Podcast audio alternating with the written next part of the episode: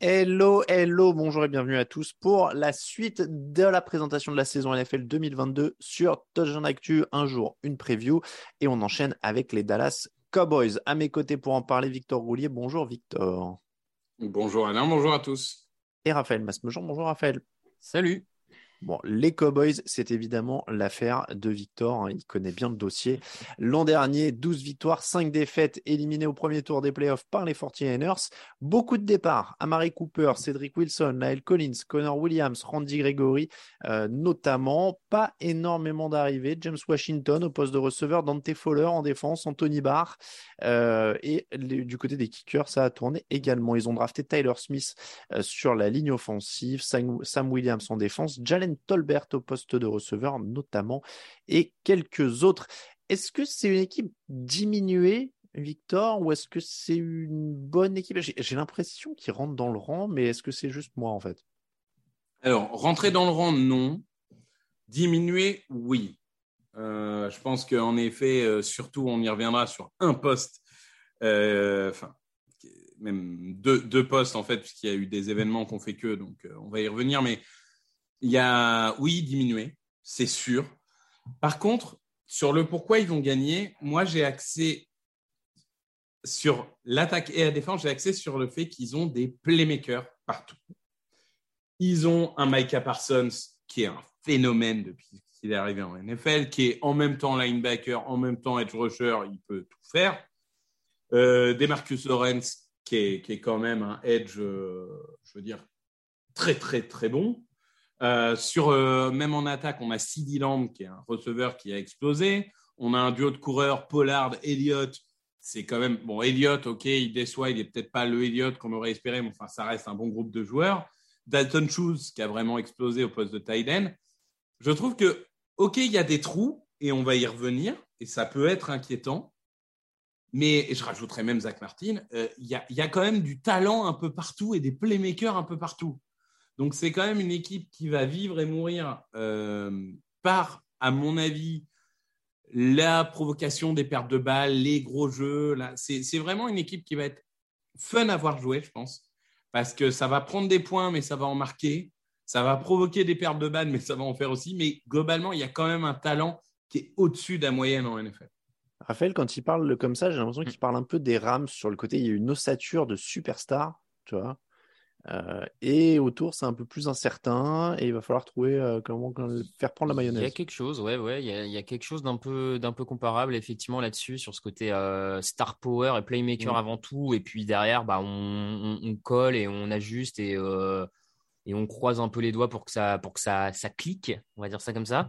Euh, je, rejoins un peu cette idée-là, même si je ne suis pas sûr que tous leurs playmakers à eux soient du niveau des playmakers de, Los Angeles, mais euh, en tout cas dans, l'idée, dans le fil conducteur, ouais, je rejoins. Euh, et bah, moi, j'ajouterais aussi en, force et qui correspond aussi un peu au fait que ce schéma, on va dire, de, playmaker peut fonctionner et, aller loin. C'est moi, j'aime beaucoup quand même le, duo de coordinateurs offensifs et défensifs du, du côté de Dallas. Euh, je, trouve que Dan Quinn l'an dernier a quand même fait un bon boulot avec ce qu'il avait sous la main. Je, trouve que Kellen Moore a fait aussi du bon boulot avec ce qu'il avait sous la main en attaque. Et à mon sens, c'est là où ces deux coordinateurs peuvent avoir vraiment un rôle prépondérant cette saison. C'est comme tu l'as dit, il y a, des stars, mais à côté, c'est peut-être un peu faible. Et c'est comment ces coachs vont mm. faire que les mecs un peu faibles autour des stars aient un niveau suffisamment correct pour permettre aux stars d'exprimer tout leur potentiel et d'aller loin.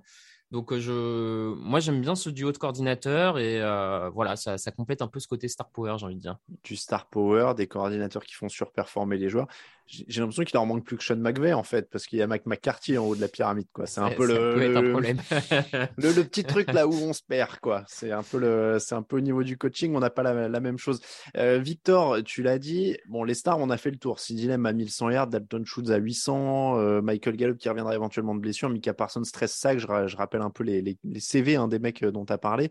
Euh, ils étaient premiers sur les ballons, ballons volés l'an dernier, donc tu l'as bien dit, ils vont vivre aussi là-dessus. Ils étaient deuxième défense sur les troisièmes tentatives, mine de rien, ça aussi c'était euh, c'était important. Donc énormément de playmakers. Là-dessus, euh, on, est d'accord. dans ce cas-là, qu'est-ce qui va les faire perdre? Tu as parlé de deux, postes très déficients, tu as ménagé le suspense. Maintenant, je veux savoir quels sont ces, ces, postes. Premier poste, c'est receveur. Et ça fait longtemps que les Cowboys n'ont pas eu un problème au niveau des receveurs, mais Lamb est là. Le problème, c'est que Gallup, il est toujours blessé. Il va louper le début, voire une partie de la saison, parce qu'il a, subi une grosse blessure en fin de saison. Et derrière, du coup, il n'y a rien. Il y a, y Jane Tolbert. Alors, j'aime bien, joli joueur, une petite université, etc. Mais enfin, c'est très difficile en première année d'impacter quand tu n'as pas connu euh, ne serait-ce que top niveau universitaire. Donc, à part Sidi Lamb, c'est assez euh, préoccupant. Et le poste qui est devenu vraiment, là, euh, le poste que tout le monde regarde, c'est tackle, puisque Tyron Smith s'est blessé. Euh, Tyron Smith qui avait déjà loupé quasiment toute la saison 2020, une grosse partie de la saison 2021. Enfin, ça sent malheureusement un peu la fin de carrière pour lui. Grand joueur, un super joueur. Mais du coup, on va dire qu'à l'intérieur, ça va. Il y a McGovern, il y a Baelas, il y a Martin. Bon, ça tient. Et encore, Martin, ils vont peut-être passer en left tackle comme ils ont pu le faire dans le passé. Mais globalement, des tackles, il n'y a plus Collins, il n'y a plus Smith. Donc à gauche, on ne sait pas. Aujourd'hui, ça peut être Josh Ball, ça peut être Tyler Smith choisi au premier tour, mais qui est encore très brut hein, venant de tout ça. Euh, à droite, ça sera sûrement un peu la continuité avec Terence Steele. Mais là encore, c'est quand même pas euh, fabuleux.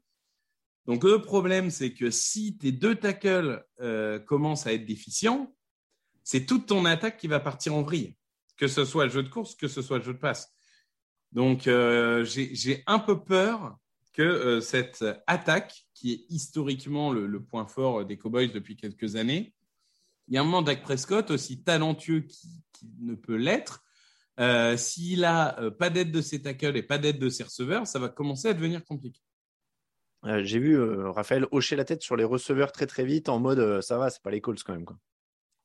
Oui, bon après c'est que mon, que, que mon avis. Hein. Je, je, suis un peu moins inquiet sur le, sur le côté receveur, peut-être à tort, hein, mais je sais pas, j'ai l'impression qu'ils peuvent, ils peuvent s'en sortir euh, un bout de, un bout de saison avec euh, Sidi Lamb, euh, Tolbert, Schultz au poste de Tyden. Gallup revient ensuite.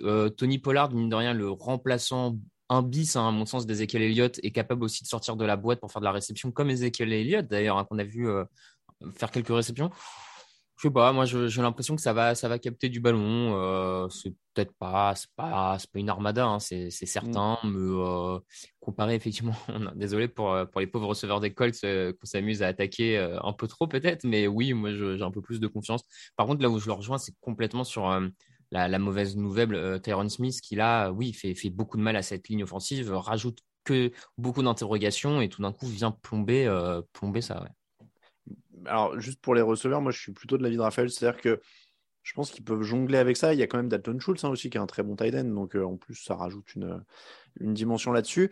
Après, la ligne offensive, clairement, c'est un, problème. Donc, on est clairement, en, je suis désolé, on est dans les points faibles, hein, clairement, pour toi. C'est même plus un facteur X, euh, Victor.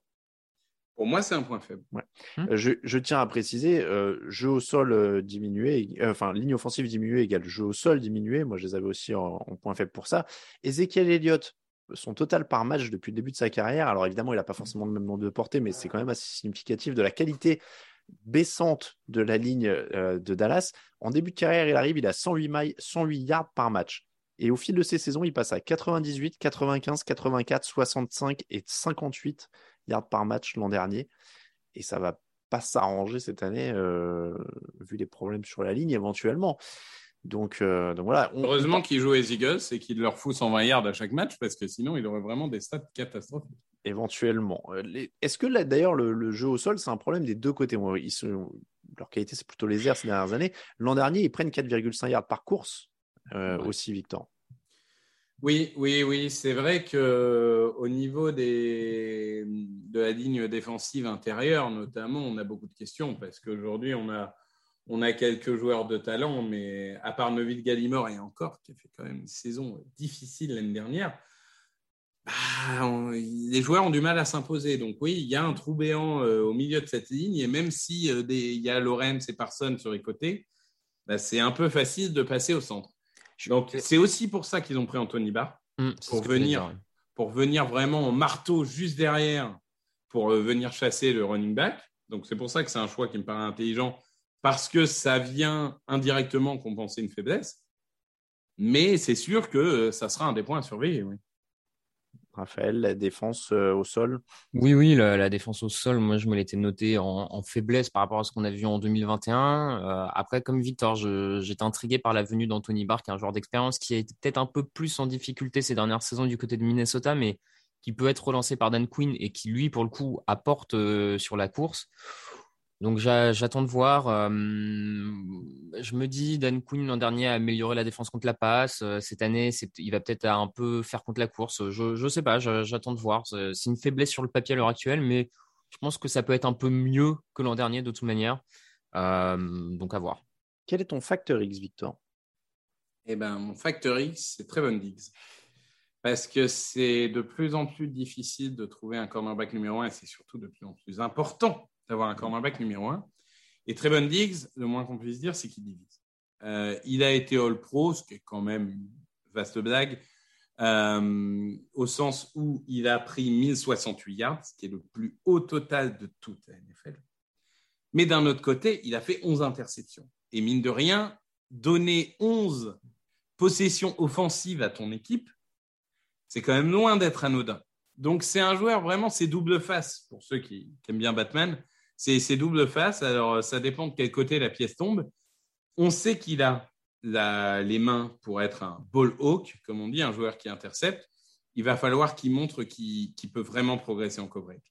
Euh, il va vraiment falloir une énorme progression cette année de sa part, parce que si les Cowboys sont pas de cornerback numéro un, quand il va falloir affronter Terry McLaurin, AJ Brown, euh, Kenny Goadé, le, terrible Kenny Goadé, euh, non, mais quand il va falloir affronter des gros receveurs, ça risque d'être difficile. Donc, vraiment, Trevon Diggs, je pense que la performance et la progression de Trevon Diggs, qui est jeune, il hein, ne faut pas l'oublier, euh, va déterminer la santé de la défense aérienne. Raphaël, ton facteur X. C'était quasiment ça aussi. J'avais les squads de cornerback euh, à l'image, euh, je m'étais noté à l'image de Trevon Diggs, qui est vraiment un boom, boom or bust, j'ai envie de dire, à quelque part j'ai du mal à croire qu'il puisse refaire une saison à plus de 10 interceptions. C'est tellement compliqué les interceptions. Il y a tellement une part de chance, de, rebond du ballon sur la main, enfin bref, sur bah, un potentiel casque, un potentiel bout de doigt qui dévie la trajectoire que ça me paraît compliqué qu'il fasse autant d'interceptions. Et s'il fait moins d'interceptions mais qu'il continue à prendre autant de yards, bah, c'est problématique. Euh, donc voilà, après, j'avais ouais, j'avais ce groupe de cornerback parce que je trouve qu'il y, a des joueurs avec du potentiel. Euh, on l'a pas vu beaucoup l'an dernier, mais Kelvin Joseph euh, a montré sur les peu de snaps qu'il a joué qu'il était très intéressant au poste de cornerback. Euh, donc je, ouais, je, pense que cette escouade aérienne est, est vraiment le, le, facteur X de la saison, bien entendu personnifié par Trevon Diggs, mais et le facteur X de la saison de Dallas une fois n'est pas coutume, moi je mettrais quand même en facteur X le coaching parce que un pour les, non alors pour les coordinateurs moi je suis assez inquiet de la profondeur d'effectif en fait de ce groupe. Donc dès que ça va commencer à tomber un peu il euh, va falloir que les, coordinateurs soient très bons. Et puis euh, bah, on a quand même un coach qui a appelé euh, une course sans temps mort à 14 secondes de la fin de son match de playoff l'an dernier. Donc ça pourrait rentrer en ligne de compte s'ils veulent jouer quelque chose quoi. S'ils veulent aller loin puisque c'est quand même l'ambition hein, à chaque fois hein, du côté de Dallas pas personnellement convaincu qu'il soit vraiment armé pour aller loin cette année, mais, euh, mais voilà, ça peut jouer. Euh, en tout cas, le coaching de Mike McCarthy. Victor, le pronostic. Eh ben alors attends, il vaut mieux que je te donne le programme avant d'ailleurs. Ça va commencer contre les Buccaneers, les Bengals, ensuite Giants, Commanders, Rams, Eagles, Lions, Bears. Repos en semaine 9. Et ensuite Packers, Vikings, Giants, Colts, Texans, Jaguars, Eagles, Titans et Commanders. Je le trouve plutôt aisé ce calendrier. Bah, de toute façon, euh, les Eagles et les Cowboys, franchement, vu, vu le niveau de la NFC, s'ils ne sont pas en playoff, c'est un scandale parce qu'ils affrontent donc la NFC Est, ils croisent la NFC Nord et ils croisent l'AFC Sud. Hmm. Il y a un moment quand même, tu peux difficilement faire calendrier plus facile. Ah bah Alors bah oui, les, matchs de classement des Cowboys ne sont pas faciles hein, puisqu'ils ont gagné la division, donc euh, c'est sûr qu'ils affrontent. ils ont les euh, Rams, les Bucks. Et, et Bucks. Donc ça, c'est sûr que les, matchs de classement ne sont, pas faciles. Enfin, globalement, euh, il y a quand même largement la place pour gagner des matchs. Donc je dirais 10 victoires minimum. Hmm. Et je verrais plutôt 11 euh, victoires, ça me paraît, euh, ça me paraît bien. 11-12, allez. Pareil, euh, moi j'étais à 11 et euh, quasiment euh, à 11 parce que même si l'équipe a des, a des défauts, je, comme Victor, je, trouve que ce calendrier sur le papier, pour moi, ils en ont au moins 8-9 quasiment. Allez, bon après c'est la NFL, hein, c'est toujours dur, les petites équipes, rien n'est jamais acquis, tout ça, blablabla, bla, bla, bla, mais normalement sur le papier, ils doivent en prendre 9 quasiment en, en jouant, je vais pas dire en claquette, mais voilà quoi. Moi, je pars à 10 aussi. Et euh, après, il y a, je suis en train de regarder le calendrier. Il y a un monde où ils débutent à 0-3. Ce monde où ils se font battre par les Buccaneers de Tom Brady en ouverture, mmh. les Bengals derrière, mmh. et Daniel Jones et Saquon Barkley qui font le match de leur vie avant de se blesser en semaine 3. ouais, ouais. L'an dernier, euh, ils battent pas les Buccaneers de mémoire, les Cowboys? Non, c'est le match d'ouverture, il passe vraiment à. Ah ouais, j'avais un doute. C'est mais c'était un la dernière seconde. ça, ah ouais, ouais, super match, super match. Et, euh, mais, mais il passe à deux doigts d'ébattre. Euh, c'était vraiment pas loin. Bon, personne ne veut croire à l'exploit des Giants en semaine 3 alors. Non, non. Ah. tellement... vous, savez plus rêver, messieurs. Il faut savoir s'émerveiller. S'imaginer que Daniel Jones fait voler le cuir dans les airs comme ça, majestueusement, que Saquon Barclay euh, termine un troisième match sans se péter quelque chose. J'y pensais euh, ce matin. C'est la première fois que ça m'est venu en, tête. Est-ce que les Giants pourraient pas être une destination pour Garoppolo en cours de saison? Oh. oh. Ils iront chercher à la draft. Euh, ah ouais? Oui, il paraît que la draft est forte. La, draft est incroyable. La draft est incroyable. ils, vont juste perdre des matchs et attends. Ok. Après, ce serait, il y a des équipes de, de, bas de tableau qui nous surprendraient pas, tu sais, à s'aborder une campagne où ils allaient avoir un très haut choix de draft avec un très bon quarterback en prenant Garoppolo au milieu, tu vois, pour s'assurer de finir à 5 ou 6 victoires. et puis, euh, non, mais oui, c'était pas. Non, mais oui, il paraît que cette draft est très très fort en quarterback. Et c'est l'occasion de vous dire d'ailleurs que vous le découvrirez au fur et à mesure de l'année avec Victor Roulier et Jean-Michel Boujard tous les vendredis en, podcast. Avec des Premier article écrit de 6, premier, article... enfin, premier podcast de 9. Et, et, avec des podcasts qui s'annoncent saignants, je vous le dis, hein, parce que euh, on avait eu des idées et tout, et Victor, il m'a dit en, privé, il m'a dit non, non, c'est pas assez saignant. Moi, je veux des clashs, mmh. je veux de la violence, mmh, mmh, je veux qu'on s'écharpe avec Jean-Michel et tout, donc ça va être, euh, voilà, petit teasing, mais ça, va être pas mal. Merci beaucoup, messieurs. C'est la fin de cette preview des Dallas Cowboys que vous retrouvez donc aussi à l'écrit sur tdactu.com avec le point de vue d'un autre rédacteur. Euh, les previews écrites donc, et puis euh, tout le reste sur tdactu.com et sur nos réseaux sociaux. Vous avez l'habitude, vous pouvez nous soutenir sur Tipeee, vous pouvez nous soutenir en laissant des commentaires sur les applis de podcast. Et je vous rappelle que nous sommes le 3 septembre, ce qui veut dire que dans quelques heures, nous nous retrouvons. il est encore temps. Voilà, là, normalement, si vous nous écoutez à la mise en ligne le, matin, il est encore temps de filer au Hard Rock Café. Dépêchez-vous, nous allons bientôt commencer. Euh, si vous nous écoutez là dans le milieu de matinée en prenant votre petit déj parce qu'on est samedi, vous nous écoutez peut-être pas sur le chemin du boulot un samedi, il est encore temps. Vous pouvez nous retrouver au Hard Rock Café à partir de 16h, 17h les quiz, 18h l'émission, la 500e en public. Et donc, à 20h, on mange tous ensemble. Voilà, ça va être un grand moment. Merci beaucoup, messieurs. On se retrouve demain. Bon, on va l'avouer, elle sera enregistrée un petit peu en avance parce qu'on ne pourra pas mettre en ligne une émission un dimanche matin au lendemain d'une soirée quand même au Hard Rock qui s'annonce exceptionnelle. Euh, on se retrouve demain, je crois que ce sera les Buccaneers si je ne dis pas de bêtises. Allez, bonne fin de journée à tous. Merci, monsieur. À demain. Ciao, ciao.